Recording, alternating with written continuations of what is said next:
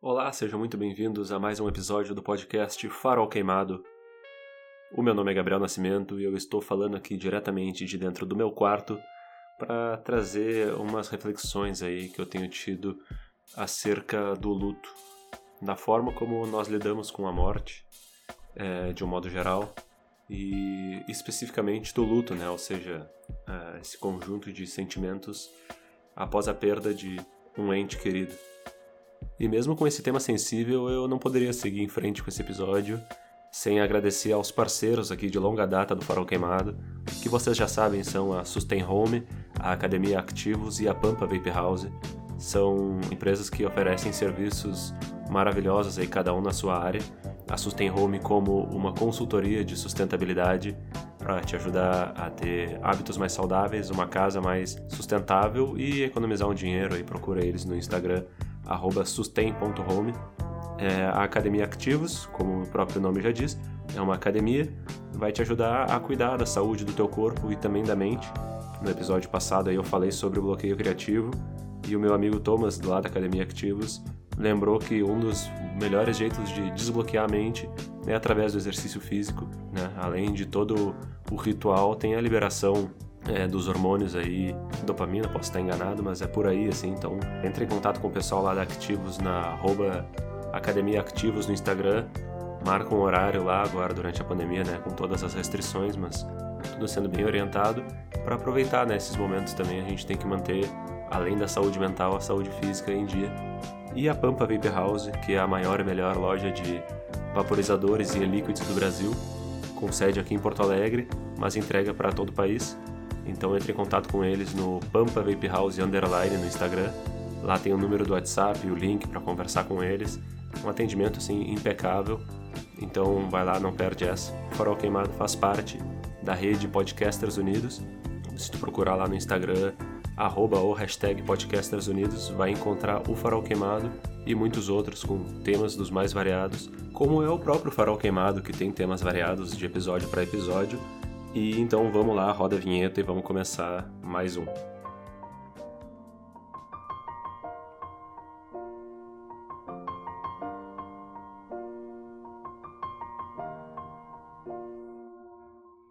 Esse episódio aqui, na verdade, ele é uma introdução a alguns assuntos que eu já tenho vontade de tratar aqui no Farol Queimado há mais tempo. Uh, alguns eu até já tratei em outras oportunidades, em outros episódios, sempre assim de maneiras que das maneiras que as ideias vão vindo, tanto à minha cabeça quanto é, na relevância ao tema que eu estou trazendo, além de apresentar essas ideias, esses assuntos, eu também quero convidar uh, a quem estiver escutando para a gente conversar, sabe? Sobre isso, sobre o que for tratado aqui. Claro, sempre tem coisas a agregar, outros pontos de vista. Eu já, já escutei vários podcasts com temas parecidos com algo que eu tratei aqui, mas de um outro ponto de vista, sabe? E hoje, como né, o próprio título e a introdução já dizem, eu vou falar sobre como a gente encara a morte e especificamente a morte do outro e como a gente lida com a perda, uh, porque é um tema que me, uh, que me intriga de uma certa maneira há algum tempo e que agora mais recentemente se tornou algo ainda mais íntimo, algo ainda mais pessoal. Eu né, uma frase que diz, né, que é fazer Deus rir, conte seus planos a Ele. E como eu falei no último episódio aqui, eu tinha todo um cronograma de episódios prontos ou encaminhados por dois meses. Então, provavelmente agora eu ainda estaria dentro. Eram nove episódios, assim, nove semanas que eu teria de, né, sem precisar me forçar, digamos assim, a ser criativo. No episódio passado eu fiz exatamente sobre o bloqueio criativo e, né, esse, todo esse planejamento veio abaixo e no fim das contas o próprio podcast se tornou algo pequeno em meio às coisas que eu estava vivendo é, nessas, nesses últimos tempos aí, assim. Lá na, na sexta-feira, dia 5 de março, Uh, depois da recomendação do meu amigo Luiz, que grava o podcast Audião comigo, eu comecei a baixar o filme Fahrenheit 451, aquele lá de 1960 e poucos, assim, que eu falei já sobre o livro, sobre o filme aqui no episódio 19. E enquanto eu baixava o, o, o filme, e dizia que ia demorar bastante ali, ou pelo menos meia hora, um pouco mais, eu dei um play no episódio, no primeiro episódio de WandaVision, para ver do que se tratava todo o hype e tal. O episódio tinha acabado de lançar. E o lance é que depois que eu vi o primeiro episódio, uh, eu vi o segundo, vi o terceiro e não parei mais. Na mesma noite eu vi todos os oito. Mas uh, antes de eu começar a assistir a série, o meu plano era o seguinte: eu ia fazer um episódio sobre o Fahrenheit, que eu fiz. Uh, eu ia fazer um episódio sobre colecionismo, que já estava marcado para acontecer. Eu ia gravar na semana seguinte.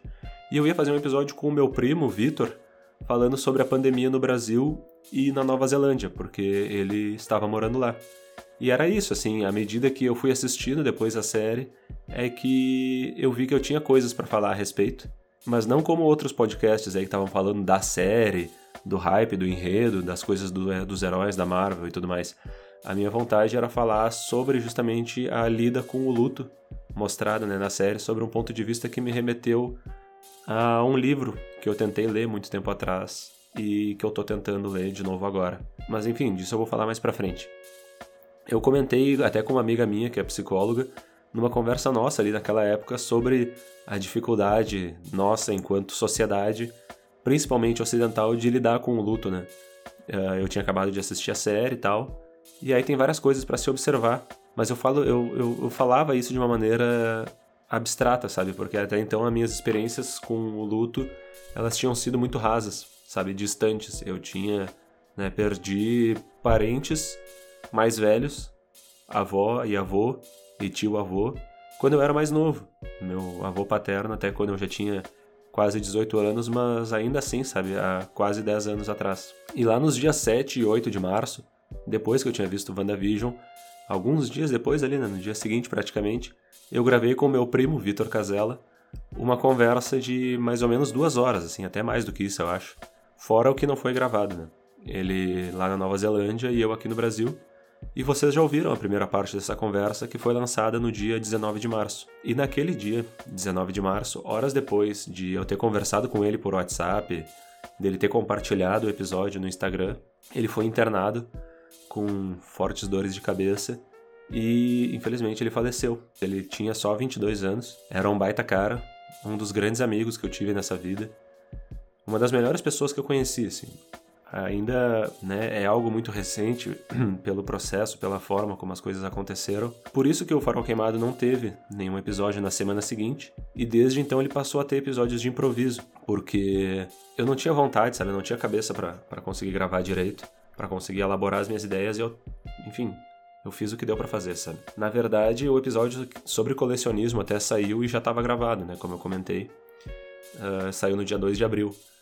Se não tivesse, provavelmente seria mais uma semana sem episódios.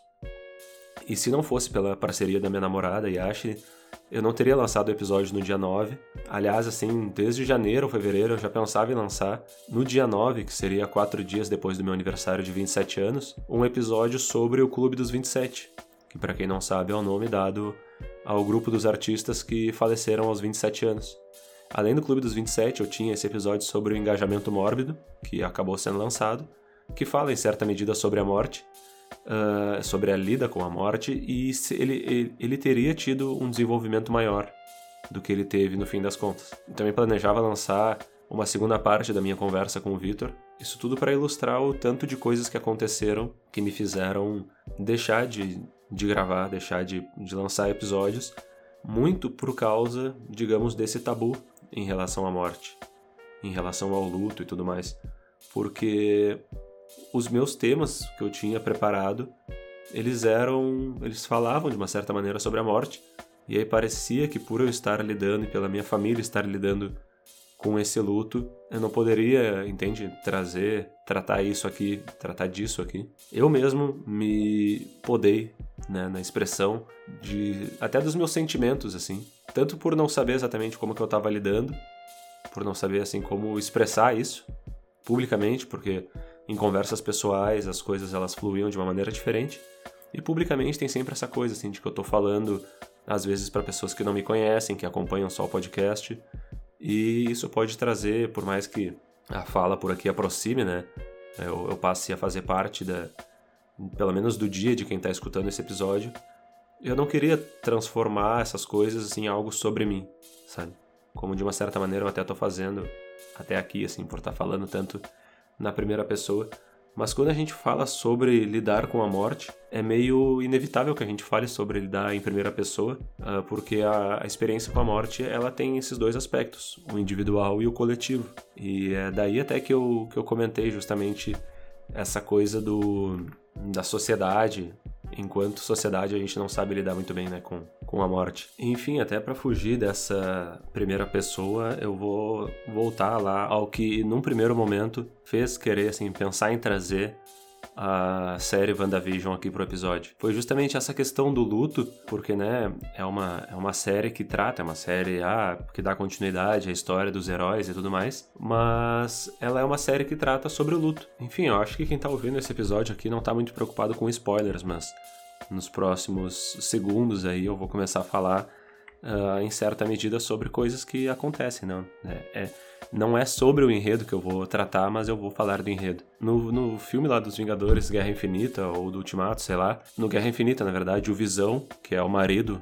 da Wanda, ele morre de uma maneira muito trágica e tal. E ela não consegue, ela passa por aquilo ali também de uma maneira muito trágica, porque ela presencia tudo e tem um papel né, fundamental ali na, na, na, na morte dele e na, na, na, experiência de presenciar aquilo, né? E aí a série, basicamente, ela se desenrola em torno da, da narrativa de que a Wanda, depois de todos esses acontecimentos, ela é uma mulher super poderosa que trabalha, ela é tipo assim, digamos, uma, uma feiticeira com poderes místicos e cósmicos e tal, meio que pega uma cidade inteira para ela, cria uma, um campo energético em volta da cidade e cria uma realidade uh, ficcional dentro daquela cidade, na qual ela uh, é meio que um ponto central da narrativa. Todas as outras pessoas de verdade da cidade são transformadas em personagens dessa narrativa dela e ela cria do nada realmente do nada, assim, a, a partir da, dela mesma, ela transforma coisas em matéria. Ela cria uma cópia viva do Visão, ou seja, ela praticamente replica ele a partir do ar, digamos assim, e ali está ele com as características de individualidade que ele tinha demonstrado até então uh, para ela, ou seja, é, é, ele a partir do ponto de vista dela. Ela criou uma coisa dele, assim, tanto que em dados momentos ele não tem, digamos, uma lembrança de acontecimentos prévios, porque o que ela criou era um ser para, digamos, ter a essência dele, mas nem todas as lembranças, para que ele não tivesse, obviamente, a lembrança de que ele morreu. Aquilo ali era, na verdade, um personagem para que ela pudesse se afastar também dessa realidade na qual ele tinha morrido. E isso, assim, quando, quando a série começa a mostrar justamente dessa coisa dela tá criando uma realidade a partir né, da, das, dos traços de consciência, digamos assim, do que ela tinha de convivência com o Visão, me fez lembrar de um livro que eu tentei ler anos atrás e agora estou começando a lê-lo de novo, que inclusive eu quero, eu estou começando a estudar, na verdade, esse livro e quero trazer ele aqui. Eu pensava num episódio só, mas talvez ele vá aparecendo aos poucos à medida que eu for lendo, que é o livro I Am a Strange Loop. A tradução para o português seria Eu sou um loop estranho, mas eu não acredito que o livro tenha sido traduzido para o português. Ele é do Douglas Hofstadter, um norte-americano é, estudioso de ciência cognitiva, entre outras coisas, de computação e tudo mais, e ele fala sobre, é, sobre consciência, é, sobre o eu, né? O eu, no caso ali, não é aquele eu, ele, é o eu, cada um de nós, né? A individualidade. Ele fala que o eu é um loop estranho e ele começa a desenvolver o que é esse loop estranho. Não sou eu aqui que vou ter a capacidade de explicar isso agora, neste momento. Mas ele conta que ele é viúvo há muitos anos mas que ele sente que ele carrega parte da consciência da esposa dele no nele próprio. É, ele explica que os anos de convivência com ela fizeram com que ele desenvolvesse traços do comportamento parecidos com o dela, que ele entendesse mais ou menos como ela pensava e coisa e tal. Então, partes da consciência dela, uh, que ela conseguiu transmitir, na verdade, ele conseguiu captar e armazenar isso em alguma parte da consciência dele. O que ele quer dizer com isso é que, de alguma maneira, ela segue viva um pouco nele e um pouco em todas as pessoas com as quais ele teve algo, com as quais ela teve algum é, relacionamento mais intenso assim. Tem uma parada que dizem, né, que tu só morre de verdade quando a última pessoa deixar de falar o teu nome. Eu até já comentei disso aqui, até no primeiro episódio, no Porquê Queremos Ser Ouvidos. E de qualquer maneira, o Hofstadter, o autor do livro, ele fala dessa parada, e isso é mais ou menos o que acontece na série WandaVision. Já naquela época eu pensava né, em desenvolver um episódio sobre isso, como eu disse, e infelizmente de lá pra cá eu passei a lidar com o luto de uma maneira muito mais intensa e isso, digamos que já modificou a forma como eu tô trazendo o episódio aqui. Eu jamais vou saber como seria o episódio que eu traria uh, caso nada disso tivesse acontecido. E essa é uma das coisas da lida com a morte, né? A gente uh, não sabe o que teria sido se nada tivesse acontecido e ao mesmo tempo a gente quer que aquilo uh, não tenha acontecido, sabe? Eu falo a gente, sociedade, pessoas, enfim, naquele processo de negação.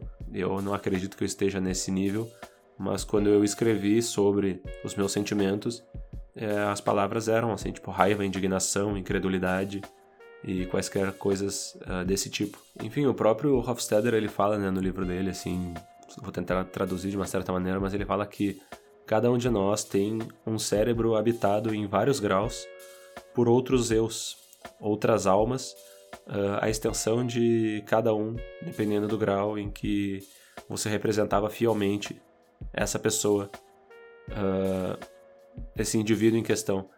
Ou seja, tipo, a forma como tu interagia com cada pessoa faz com que tu tenha em algum grau uh, essa réplica da consciência ou de parte da consciência dessa pessoa. E aí ele segue e diz assim: é, na esteira da morte de um ser humano ou no luto, né? O que sobrevive é um conjunto de resquícios, é, alguns mais brilhantes e outros mais opacos, nos nossos cérebros coletivos de todos aqueles que eram mais queridos para o, a pessoa que partiu. Ou seja, né, a gente carrega essa pessoa. Enfim, posso estar sendo repetitivo, mas é isso que ele faz. Eu recomendo a leitura. Ele desenvolve, claro, né, as suas ideias, anos de estudos e de percepções e tal, que fazem ele ter essa visão muito é, materialista, no sentido de ele não acredita em algo transcendental, algo algo de espiritualidade, assim, ele fala em alma, mas ele fala em alma justamente para ter uma palavra que permita ilustrar, assim, sabe? Mas ele acredita em tudo isso como sendo uma questão da consciência, uma, uma capacidade é, inerente ao nosso corpo físico. E aí, assim, como seria algo físico, poderia ser algo replicado. A própria ideia da inteligência artificial, né? Já tem gente que fala justamente nisso, em replicar a nossa consciência humana uh, numa máquina. Transferir o teu cérebro, fazer um, um upload do teu cérebro no computador. Já há quem diga que isso vai ser possível, eu já não tenho tanta certeza assim. Uh, inclusive, eu falei sobre isso de outra maneira no episódio 11 aqui do Farol Queimado, sobre o tempo, quando eu disse que os transhumanistas, eles falam lá no documentário quanto tempo o tempo tem, eles tentam viver para sempre, eles tentam driblar a morte, justamente por um medo da morte, por eles não saberem, ao que me parece, assim, essa ideia de continuar vivendo é aquela coisa, como eu comentei lá no episódio, assim, sem um propósito, sabe, sem um porquê, uh, senão o fato de ter medo do fim. O luto, assim como outras questões mal administradas da nossa vida humana, elas podem ser um problema ainda mais agravado com o avanço das tecnologias. E eu não quero ser aquele cara, é, o apocalíptico, como eu já falei em outros momentos da, da tecnologia e tal. Mas sim, eu acho, sabe, que tem coisas que a gente não, não trata com a sensibilidade devida no âmbito humano, no âmbito físico da coisa mesmo, orgânico, sabe? E às vezes até espiritual mesmo, que talvez seja o prisma pelo qual eu mais me é, interesse. Se pensa em buscar soluções para a coisa de uma maneira mais. Ah, enfim, sabe? Que eu acho que tira a nossa responsabilidade de encarar as coisas, sabe? E a própria, o próprio luto entra nesse, nesse ponto quando a gente pega um exemplo é, de um episódio de Black Mirror, que muita gente aí já deve ter assistido. O primeiro episódio da segunda temporada, é, Be Right Back, que seria Volto Logo, né, em português, é, que trata da história de uma mulher que perde o marido, perde o namorado, enfim. Os dois são um casal jovem o cara morre num acidente de trânsito. A cunhada, a concunhada dela, apresenta para ela um serviço que permitiria que ela conversasse com o cara falecido através da internet a partir dos registros online do cara nas redes sociais.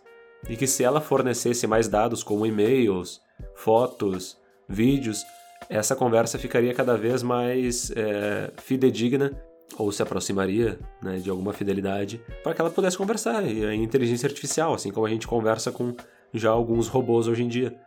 Lá no começo do episódio tem um momento assim que é interessante porque uh, o cara, ainda vivo, conta que a mãe dele, quando o irmão dele faleceu e quando depois o pai dele faleceu, ela guardou todas as fotos e coisas dos falecidos no sótão, porque ela não conseguia mais olhar. E aí a única foto que ficou na sala da casa era a foto do cara que era vivo, do Ash, que é o personagem esse, que depois vem a falecer. E aí depois, quando o cara realmente morre, no velório, a, a cunhada essa oferece esse serviço, inscreve a guria sem ela querer no, no serviço, e ela acaba uh, cedendo quando ela descobre que tá grávida. Uh, ela descobre que tá grávida e ela depois de relutar, ela vai lá e fala com o robô. E aí a, a, cunhada tinha dito, ah, porque isso vai te ajudar a superar e tal. Uh, não é ele que tá falando ali, mas vai te ajudar. E aí ela vai lá e fala, e depois ela manda, né, os, os vídeos do cara, por enquanto eles estão falando só por chat, e ela manda os vídeos para que o robô tenha a voz do cara. E aí eles começam a conversar por telefone. E aí ela vai, conversa com ele e vai alimentando a memória dele com as histórias, assim, que ela lembra e tal, para que ele se aproxime ainda mais, uh, para que ele tenha as lembranças e tudo mais, né? Só que aí a coisa, ela não, é, né, tipo, tem todos os desenrolares, assim, do, do da história. Em um dado momento, ela derruba o celular no chão quando ela tá conversando com ele, e ela tem um colapso, sabe? Porque ela passa de novo pela sensação da morte dele, porque na verdade ele, né, quando caiu no chão, ela achou que tinha perdido ele, e aí depois ela consegue falar com ele, ele diz: "Não, relaxa, eu tô na nuvem, eu não vou a lugar nenhum". E aí, mais para frente, ela descobre que tem um outro serviço possível, que é um boneco, um robô, que é tipo ele assim, em uma versão física, um corpo. E ela compra isso. Investe, sei lá, uma fortuna e compra isso e coloca lá esse corpo, tem todo um processo lá, ficção científica, né? E o corpo vai lá e aparece na frente dela como era o cara, com a mesma altura, com alguns traços, assim, com o rosto e tal, mas obviamente sem todos os traços, tanto que em dado momento ela diz que ele tinha uma pinta que o boneco não tem, e o boneco desenvolve essa pinta. Mas enfim, né, se torna o cara e eles passam a conviver juntos. Só que várias, a série mostra isso antes da morte do cara e depois, que vários traços do personagem eles são perdidos nessa cópia, porque nem tudo ele expunha nas redes sociais nem tudo tinham registros e o robô não tinha como ter a referência, né? Então ele acabava uh, não sendo o próprio cara ali. E aí o processo de passagem pelo luto da guria, ele é manchado, digamos assim, por essa experiência com o boneco. Ela não tá lidando com a perda, ela tá lidando com a volta do cara. Como eu disse, ela lida com a perda naquele momento da, da queda do celular. Até que num dado momento ela percebe, assim, que não é ele, que não adianta, não sei o quê mas ela não consegue uh, se livrar dele, fazer com que ele morra, sabe, mandar ele embora. Então ele, ela pega e coloca ele no sótão da casa, que é a mesma casa na qual eles estavam morando ali, era a casa dos pais do falecido, e ela coloca ele no sótão justamente por não ter coragem de encarar aquilo ali. E aí, óbvio, tem muitas outras nuances assim, mas a ideia basicamente é essa. Inclusive, deve haver aí materiais de leitura que façam essa relação entre o Hofstadter no livro, o Strange Loop, e esse episódio de Black Mirror, porque, enfim, são ideias similares assim. E a própria a própria vida real já tem programas parecidos com inteligência artificial, com serviços que o cara consegue falar com seu ente falecido, mas, né, os problemas vão ser mais ou menos esses apresentados no Black Mirror e muitos outros, assim. Mas principalmente essa ideia de que, tipo, a gente não conseguiu resolver o nosso problema e está buscando mais um auxílio na, na tecnologia de algo que eu acredito se resolva de uma outra maneira, né? Uma forma da gente encarar. Eu estava até pensando assim muito nessa ideia de ah, do Ocidente, né? Do Ocidente ter essa essa dificuldade, porque às vezes a gente encontra, principalmente em religiões, em filosofias orientais, em lugares que tem, digamos, uma cultura mais é, concentrada, porque o Ocidente ele se difundiu, né, com toda aquela coisa do, é, do cosmopolitismo e de outras paradas assim, as culturas se diluíram, então é tudo um pouco assim, aquela coisa da globalização. A gente tem um pouco de cada coisa em nós. Então nós no Ocidente não temos de fato uma identidade cultural, principalmente nesse ponto do lidar com a morte, né? Porque uh, os nossos antepassados, sejam lá eles quais, quais fossem, eles conviviam muito mais com a ideia da morte nas suas culturas, no seu dia a dia até. E aí uh, a gente foi se afastando da ideia da morte com o passar do tempo e a gente parou de pensar sobre isso. E aí eu até penso assim que a gente deixou que outros pensassem por nós, sejam os religiosos, os filósofos e tal, eles que pensem, uh, os filmes que nos tragam algumas representações do que é a morte, do que é o luto, e a gente vai construir a partir disso as nossas representações, as nossas reações, né? As, enfim, as nossas formas de lidar. A gente se distanciou também no momento que os nossos mortos pararam de morrer em casa, pararam de morrer perto de nós e passaram a morrer nos hospitais e passaram a ser um problema mais técnico, sabe? E menos humano, assim. Porque, né? Nossa, ele tá doente, ele vai pro hospital. Enfim, eu, eu diria assim que são vários os símbolos, né, que a gente pode atribuir ao que é o nosso, a nossa forma de lidar com a morte. Mas até no, no caso do hospital me faz lembrar uma parada assim, muitas vezes quando alguém uh, morre por alguma doença por bastante tempo e tal, a gente fala ah, fulano perdeu a luta contra tal doença. E é, sabe, é sempre essa ideia de que a morte ela é um fracasso, sabe? Ela é uma perda, ela é uma derrota e não algo natural, um, um sabe, algo é, enfim, para morrer basta estar vivo, né? Já se diz isso. E essa ideia me fez, assim, querer perguntar para os seguidores do Farol Queimado no Instagram se eles consideram que eles lidam bem com a ideia da morte. E aí, 53% responderam que sim e 47% responderam que não. E eu achei isso interessante, porque é um, é um, resultado apertado, né? Foi bastante gente que participou e é um resultado realmente bastante apertado, assim, de poucas pessoas uh, de diferença para um lado ou para o outro. Claro que né, nem todo mundo respondeu, e seria interessante realmente ver isso em níveis mais. Né? Foi simplesmente uma pergunta jogada ali. Quem quisesse responder, que respondesse. E aí a segunda pergunta foi: E tu lida bem com a ideia do luto? E aí o resultado foi inverso. Antes era 53 sim, 47 não. E depois passou a ser 50, 43 sim e 57 não. Ou seja, a maioria das pessoas, ainda que apertada, lida bem com a ideia da morte. E aí aquela coisa tipo, ah, nossa, todo mundo vai morrer, eu vou morrer, beleza. Mas aí quando tu fala aí com a ideia do luto, né, ou seja, tu perder alguém querido a ti, aí já inverte a coisa e a maioria não lida bem com isso. E aí eu fiz a pergunta ali na caixinha do Instagram, várias pessoas responderam, perguntei o que é a morte. E aí disseram, morte é incógnita, morte é o encerramento de um ciclo, é, independente da crença, morte é o fim de tudo ou de alguma coisa é o fim de um ciclo, é deixar de viver no corpo que vive, é renovação. E aí disseram, assim, entre outras coisas, que o ser humano deveria saber lidar melhor. E aí eu perguntei depois, e o luto? O que é o luto? E aí as, algumas as mesmas pessoas, outras pessoas diferentes responderam. É, entre várias, né? Em ideias gerais, ficou mais ou menos assim. É a forma de sentir o final desse ciclo de alguém, é a forma de lidar com a morte do outro, é o processo de aceitação de um ciclo encerrado, é o processo de superação da perda. E aí eu quero fazer uma, uma observação assim, que a superação ela passa justamente por por essa ideia de é, estar por cima, sabe? Passar e deixar para trás, digamos assim, a perda.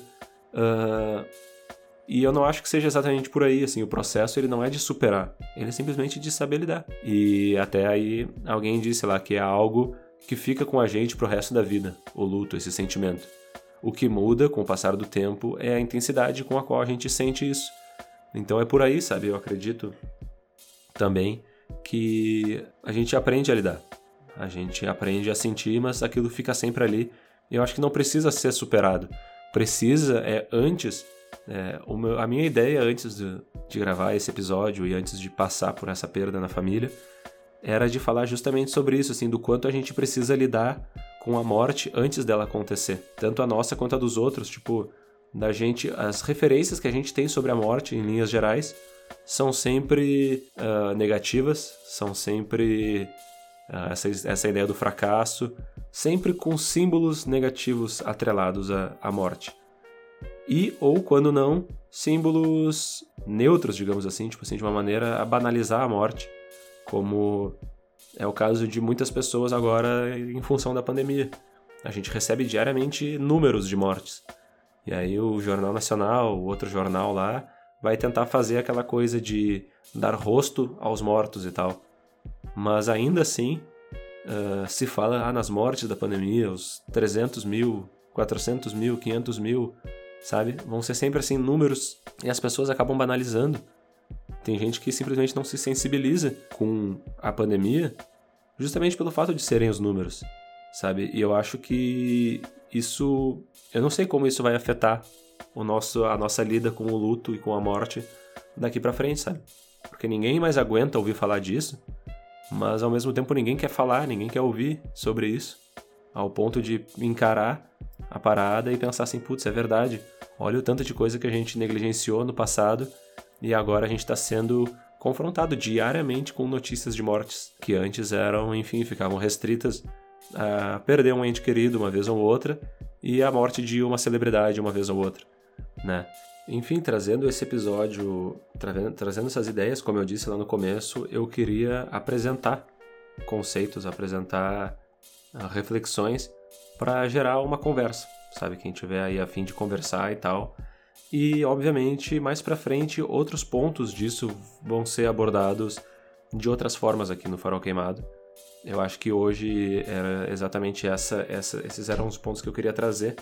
Inclusive, na minha terapia, conversando com a minha psicóloga, eu falei sobre isso, assim, que eu estava buscando a, qual seria a forma que eu ia apresentar essas ideias e tudo mais. E aí ela me, me comentou de um livro chamado O Ano do Pensamento Mágico, que eu obviamente não li, faz pouco tempo que eu tive essa conversa. Na verdade foi ontem, mas da autora Joan Didion. É, Joan, J-O-A-N, D-I-D-I-O-N. Enfim, o Ano do Pensamento Mágico tu vai encontrar. E o livro, é, se eu não me engano, a Joan, ela é jornalista. Ela, ela perdeu o marido com quem ela conviveu, né, por anos e tal.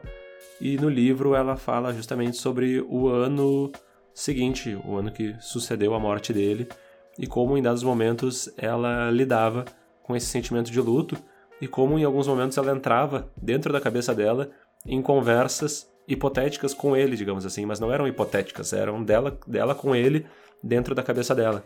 Ela respondia o que ele responderia, sabe?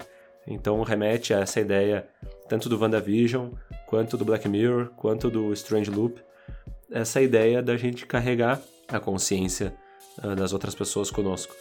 E isso vale até para pessoas em vida, sabe? A gente tem isso, a gente meio que espera reações a partir do que aquela pessoa já nos, nos forneceu. Talvez sem a gente saber, a gente esteja carregando uma parte da consciência, assim como deixando ou emprestando ou simplesmente germinando uma parte da nossa consciência nas outras pessoas com quem nós interagimos, né? E ela me recomendou esse livro, certamente eu vou pegar para ler e tal.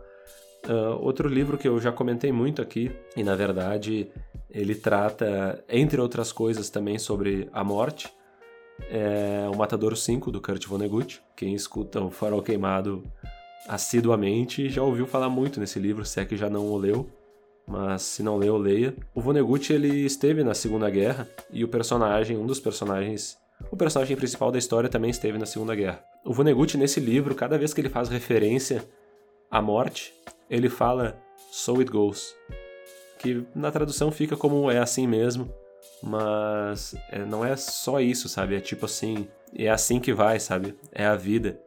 Cada vez que ele faz qualquer tipo de referência à morte. E aí tem num dado momento ele fala sobre as milhares de pessoas mortas no bombardeio em Dresden, e ele fala, é assim mesmo. E aí depois ele fala sobre as bolhas do champanhe que estavam mortas, ou seja, o champanhe estava sem gás. Ele diz, é assim mesmo. Qualquer coisa assim, sabe? Qualquer momento ele coloca isso. E aí tem gente que critica, digamos, essa banalização da morte, como se o autor estivesse banalizando a morte. Mas o que ele faz, na verdade, é justamente uh, apontar o, a nossa banalização da morte.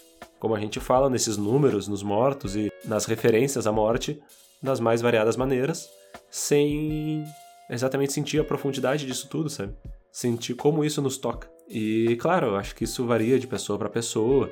Vai ter gente que vai estar tá ouvindo e vai dizer, não, eu sou muito sensível, não, eu lido bem, eu lido assim, eu lido assado. Mas eu acho que nós, coletivamente, como sociedade, não lidamos porque a gente não vê referências positivas e saudáveis uh, do que é a vida, ou do que é a morte, né? Do que seria a vida após a morte, seja a nossa, seja a dos outros.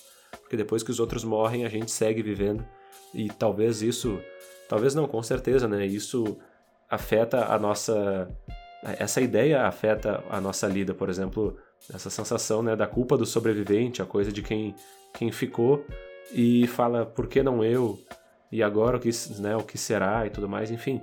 A gente tem referências das mais variadas, mas as que normalmente chegam até nós são assim da morte. Eu vou aqui de novo, está sendo redundante, como algo negativo. Como eu falei ali, o pessoal que respondeu, a maioria lida bem com a ideia da própria morte, né? E a maioria lida mal com a ideia da morte do outro. Mas a morte, de um modo geral, ela é para tudo, né?